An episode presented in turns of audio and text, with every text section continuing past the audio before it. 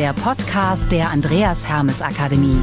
Der Podcast für alle, die an Entwicklung und Veränderung interessiert sind. Für Menschen, von Menschen.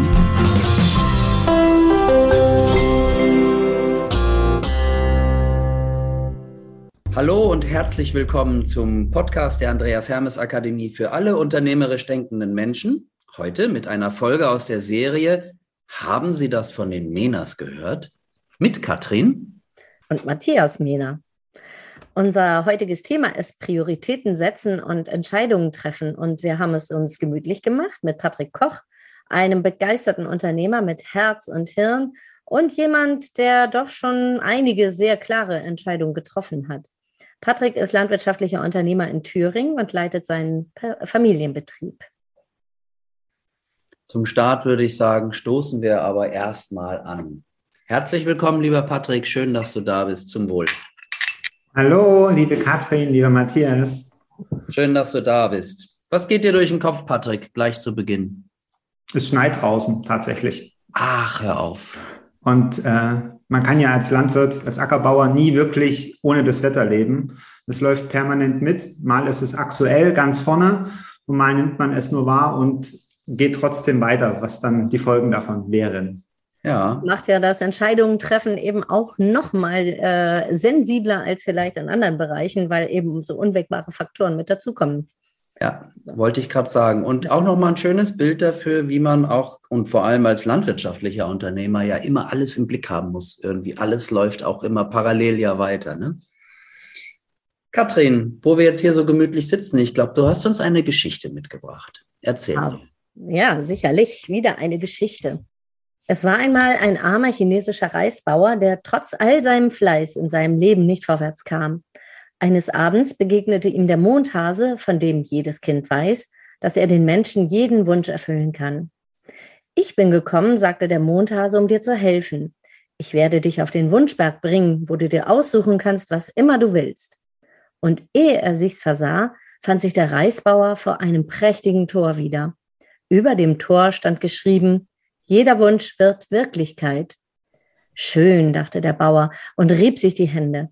Mein armseliges Leben hat nun endlich ein Ende. Erwartungsvoll trat er durch das Tor. Ein weißhaariger alter Mann stand am Tor, begrüßte den Bauern mit den Worten, was immer du dir wünschst, wird sich erfüllen.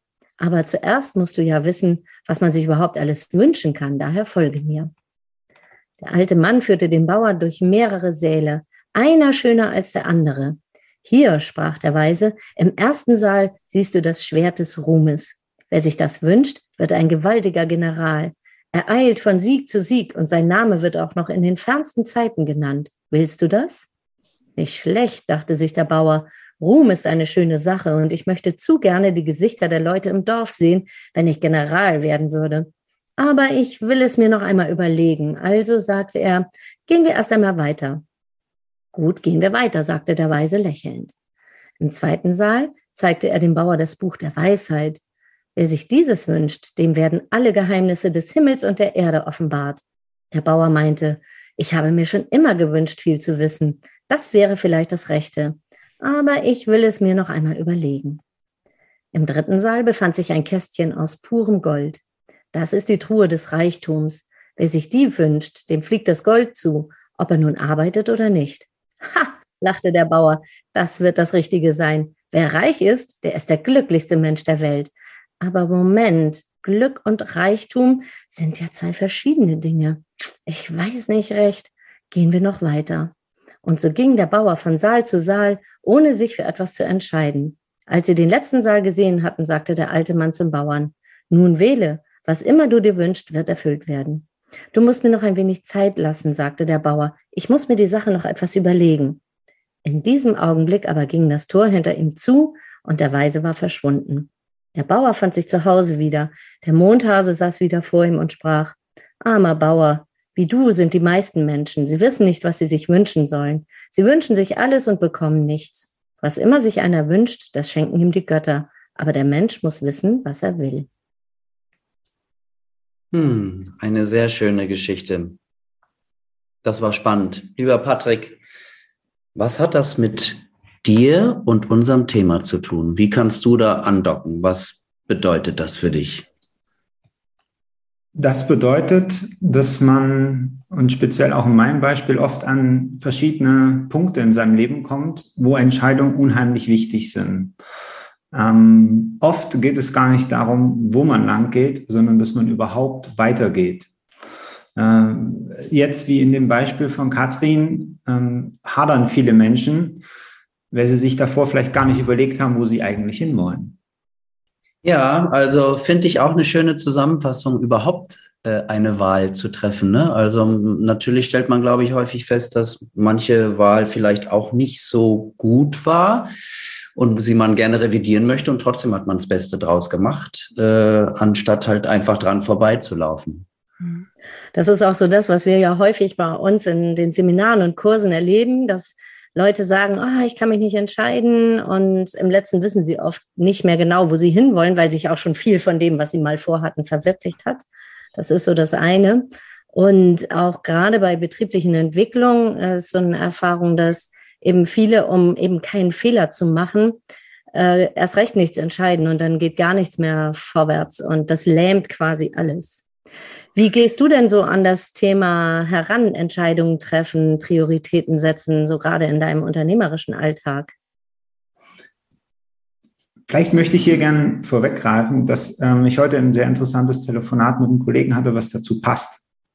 Und zwar es ist so, dass wir in der Landwirtschaft uns selbst als Landwirte ganz klar in das Tagesgeschäft ganz viel einbinden, einbinden müssen ähm, und das natürlich auch gerne tun. Das hemmt teilweise natürlich auch unser Management, weil oft sind es Abläufe, ähm, die wir auch abgeben können, wo das auch wert wäre, die abzugeben, um uns dann mit anderen Themen auseinanderzusetzen. Zu deiner Frage, wie ich priorisiere und wie ich Entscheidungen treffe, da ist ganz viel dabei. Da ist einerseits viel Zettel, viel Excel und andererseits, was immer stärker wird, auch Bauchgefühl dabei, Intuition.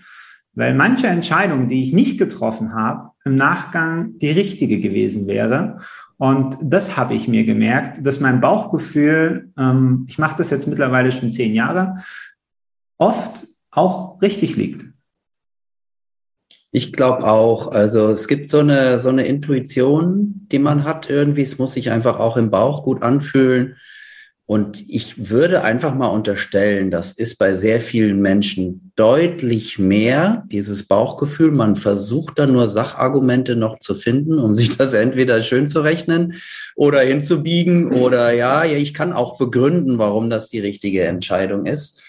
Ähm, ich glaube aber auch tatsächlich, dass das noch einen Schritt früher anfängt. Also ich glaube gerade und auch als landwirtschaftlicher Unternehmer, aber eigentlich für jeden unternehmerisch denkenden Menschen hat man irgendwie so ein bisschen, na, die Pflicht möchte ich nicht sagen, aber es wäre eigentlich schön, dass jeder Morgen unter der Dusche auch dazu verwendet wird, sich Dinge vorzustellen.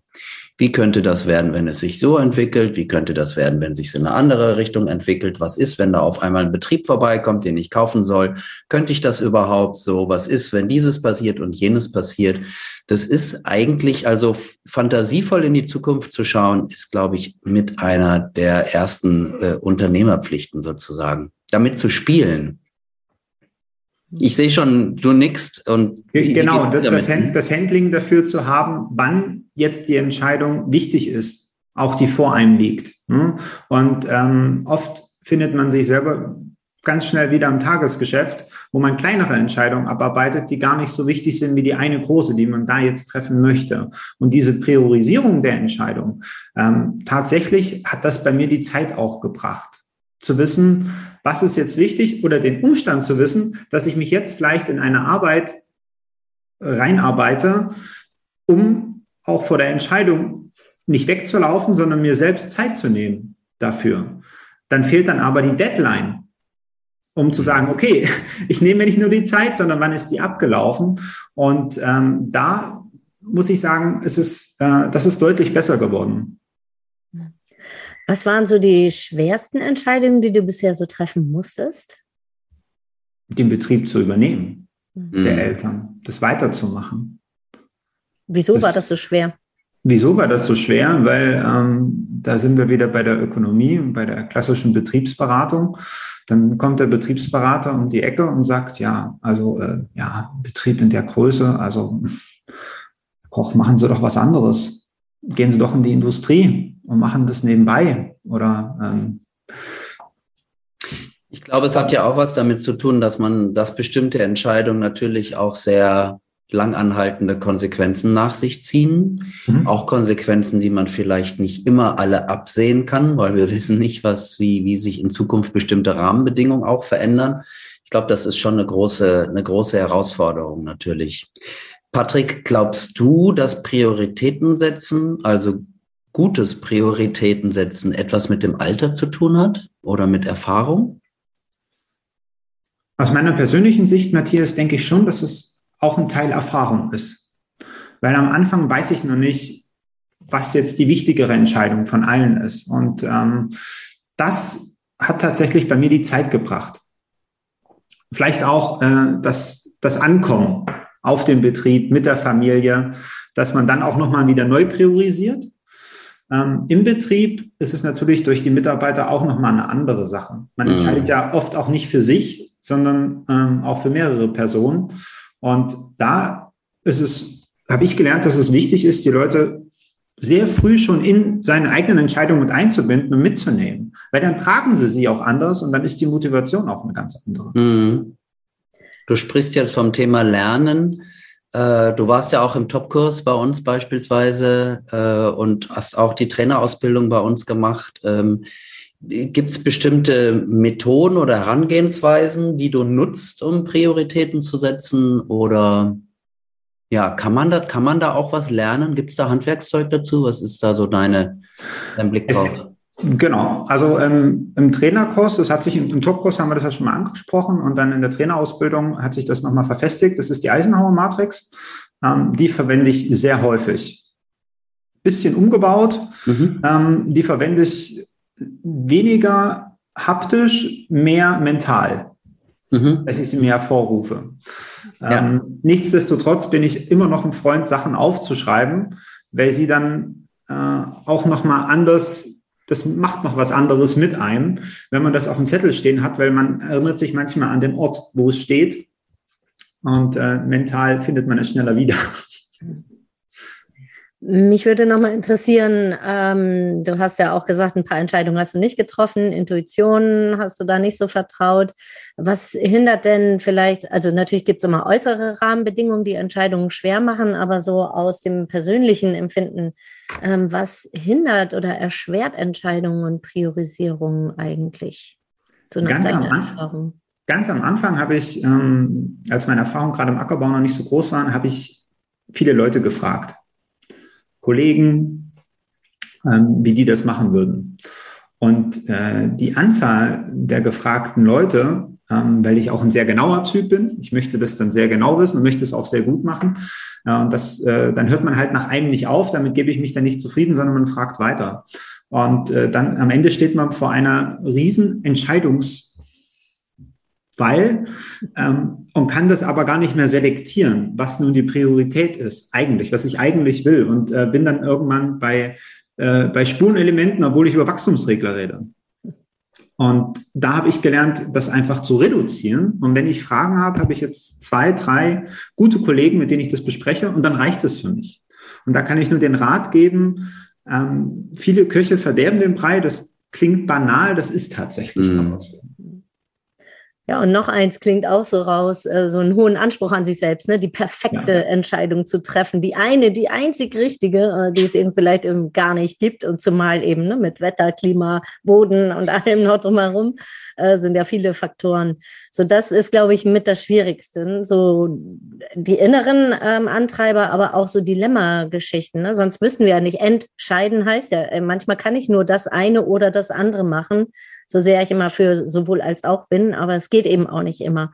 Und da muss ich manchmal Äpfel und Birnen vergleichen. Ähm, und das fällt eben sehr schwer und eben nur so Perfektionismus oder sonstige Dinge ja auch. Dafür muss man sich eben auch selber gut kennen, ne? wie man tickt. Genau, genau. Wenn man reflektiert ist und weiß, dass äh, Perfektionismus einen manchmal auch in den Wahnsinn treibt und das vielleicht auch schon mal gemacht hat, dann ist es vielleicht doch besser, einfach mal zu sagen, halt stopp, ich bin hier bei beim Pareto Optimum und fertig, wir machen das jetzt und es geht weiter. Äh, es geht ja auch darum, es ist ja nicht nur eine Entscheidung, die man treffen muss, es ist ja eine Vielzahl von Entscheidungen. Mhm. Und hänge ich lange an einer Entscheidung, dann nehme ich mir auch die Energie für die anderen. Ja, ganz genau. Das glaube ich auch so, dass das irgendwie dann wie so eine Kettenreaktion äh, eigentlich auch ist. Ne? Trotz all dem, wenn du so die Chance hättest, gibt es, gibt es irgendwo rückwärts betrachtet eine Situation, wo du sagst, da hätte ich vielleicht doch besser anders entschieden? Ich bin absolut demütig zu dem Punkt, wo ich gerade bin in meinem Leben und wie gut es mir geht. Und jetzt zu sagen, ich hätte irgendwo was falsch entschieden, wäre nicht richtig gegenüber dem, was ich habe und wofür ich dankbar bin. Deswegen muss ich sagen, ich ähm, würde alles wieder genauso machen, wie ich es bislang gemacht habe. Wunderbar, du glücklicher Mensch. Ja. Und das ist wirklich, also ich meine, wir wissen das ja nicht vorher, ne? aber da reißt du dich auch in die Reihe der anderen Interviewpartner und Partnerinnen bei uns ein. Das hat bisher jede Person gesagt und das finde ich wirklich echt toll. Also schön, wenn man das so sagen kann. Gibt es jemanden, der dich so beim Thema Prioritäten setzen, Entscheidungen finden, irgendwie inspiriert, der dir ein Vorbild ist oder? Hm. Ich überlege zu lange, ähm, weil ich natürlich auch in die meisten Menschen nicht ganz reingucken kann, wie die ihre Entscheidungen treffen. Das, teilt ein, das teilen ja eigentlich die wenigsten mit. Ähm, und äh, da muss ich sagen, dass mir jetzt auf Anhieb da niemand einfällt. Ähm, muss aber nicht heißen, dass es da keinen gibt, sondern weil ich vielleicht auch an, es gibt ja nicht nur die, die betrieblichen Entscheidungen, es gibt ja auch private Entscheidungen. Äh, da habe ich auch Leute, äh, wie mein besten Freund, wo ich mich abklopfe, wenn ich, wenn es mir mal schwerfällt, wenn ich mal gerade stolpere. Ähm, betrieblich kann ich das gar nicht so fassen gerade. Kein Problem. Spannend. Also ähm, ich glaube auch, das ist ja dann, ne, man, man hat gute Freunde, man hat Leute, wie du sagst, man kann nicht in alle rein, nicht in alles reinschauen, aber ich glaube, auch da hat man irgendwie so ein, so ein Bild, glaube ich, irgendwie davon, wie sie, wie sie agieren, wie sie im Leben stehen, wie, wie sie sprechen, dass man irgendwie das Gefühl hat, da ist jemand, der eben eine gute Balance schafft zwischen ähm, ich sag mal, bedacht sein auf der einen Seite, aber eben auch mutig sein auf der anderen Seite und dass das irgendwie so eine, so ein Paket gibt, wo man sagt, also das ist jemand, das ist authentisch, dem vertraue ich, äh, da höre ich gerne zu, den frage ich jetzt. Besser hätte ich nicht sagen können, Matthias, genauso ist es. Ja, aber dann sag du uns doch nochmal, also Entscheidungen treffen ist natürlich äh, eine total wichtige Fähigkeit und Eigenschaft fürs Unternehmertum. Ähm, was sind denn für dich vielleicht noch drei weitere wichtige Eigenschaften fürs unternehmerische Weiterentwickeln, Handeln? Flexibilität, weil die Umstände nie fest sind. Und die Vielzahl von Umständen, die wir in der Landwirtschaft haben, ich glaube, das macht unser Berufsfeld auch ein bisschen einzigartig, auf die wir uns einstellen müssen. Die bringt für mich, für einen erfolgreichen Betriebsleiter und Unternehmer zwangsläufig Flexibilität mit sich. Ähm, Reflektiertheit, ob ich dann auch noch flexibel bin. Mhm. Zum ja. Beispiel. Und auch einen gewissen also Ehrgeiz. Mhm. Mhm. Ja. Super. Ja, und Flexibilität äh, ist, glaube ich, auch nötig, sonst wird nämlich aus getroffenen Entscheidungen, wenn ich auch nicht nochmal revidieren kann, weil ich mhm. erkannt habe, äh, mit heutigem Wissen äh, ist es eben einfach besser, was anderes zu tun, wird sonst auch so eine Sturheit oder so daraus. Ne? Also dieses, wir haben es im Erfolgsrat als Mut und Konsequenz so genau dieses immer wieder gucken, ne? muss ich doch nochmal nachsteuern. Mhm. Genau, wobei das natürlich ein Stück weit auch ähm, die Herausforderung daran besteht, wenn man das zu häufig macht mit seiner Entscheidung, dass man sich selbst dann wieder verunsichert. Mhm. Ähm, getroffene Entscheidung, also wenn man für sich die Rahmenbedingungen bei der Entscheidung absteckt und die festsetzt und sagt, okay, unter den Rahmenbedingungen ist die Entscheidung richtig. Und dann stellt sich raus, dass sie falsch war, dann war sie trotzdem zu der Zeit richtig, weil ich vielleicht nicht die Summe an Informationen gehabt habe. Diesen Anspruch zu haben, würde aber den Prozess der Entscheidung wieder verlängern, mhm. alle Informationen zu haben. Also muss für einen selber klar sein, wann reicht es mir an Informationen, um die Entscheidung zu treffen. Deshalb heißt es auch Entscheidungsfreude als Erfolgsdisziplin bei uns, weil es eben etwas auch mit einer Leichtigkeit und auch irgendwann mal zu sagen, so jetzt ist es eben so, ne? ich kann nicht alles abwägen. Ja, darauf sollten wir vielleicht nochmal anstoßen. Das war jetzt nochmal eine schöne Zusammenfassung. Zum Wohl, zum Wohl. Zum Wohl. Ah, so, Patrick, wir haben ja noch was ganz Besonderes für dich. Und zwar geben wir gerade ein Kartenspiel heraus mit Impulsfragen. Und du hast jetzt das große Geschenk, dass du dir eine Zahl zwischen 1 und 54 aussuchen darfst und du dann von uns, von mir eine Frage gestellt bekommst. 26. 26. Alles klar. So, Frage Nummer 26. Was ist das Wertvollste, das du besitzt? Wobei wir beim Thema Prioritäten wären. Ne? Ganz klar meine Familie. Das ist das mit Abstand wertvollste, ja. was ich habe. Schön, da gibt es ja auch, finde ich, gar nichts hinzuzufügen. Also wunderbar. Gibt es sonst noch irgendeine Frage, die wir dir stellen sollten, die wir dir bisher noch nicht gestellt haben? Du lächelst. Ihr wart, ihr wart sehr gut. Ihr wart sehr gut in dem, was ihr macht, so wie ihr das immer macht. Und ähm, ich glaube, wenn, dann habe ich mir die Zeit schon genommen, um sie äh, noch ausführlicher zu beantworten. Insofern äh, hat es sehr viel Spaß gemacht mit euch. Wunderbar. Ganz herzlichen Dank, äh, Patrick, für das Gespräch mit dir, für die Inspiration. Ähm, wir schließen damit heute diese Folge aus der Podcast-Serie Haben Sie das von den Menas gehört? Heute mit Patrick Koch zum Thema Prioritäten setzen und Entscheidungen treffen.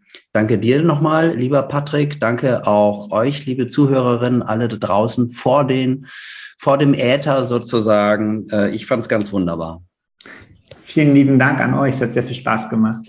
Ich freue mich, dass wir jetzt hier noch ein bisschen sitzen können und noch weiter plaudern und noch die Gläser leeren können und freue mich dann wieder oder wir uns in Kürze auf einen neuen Podcast, eine neue Folge. Genau, und in der Zwischenzeit äh, könnt ihr einfach mal reinhören in die anderen Podcasts von uns. Die findet ihr auf allen gängigen Plattformen, bei Spotify, bei Apple, bei Deezer, wo es überall Podcasts zu hören gibt und natürlich auch bei uns auf der Homepage unter www.andreashermesakademie.de. Alles Gute für euch. Bis bald. Wir sagen Tschüss. Tschüss. Aui. Tschüss.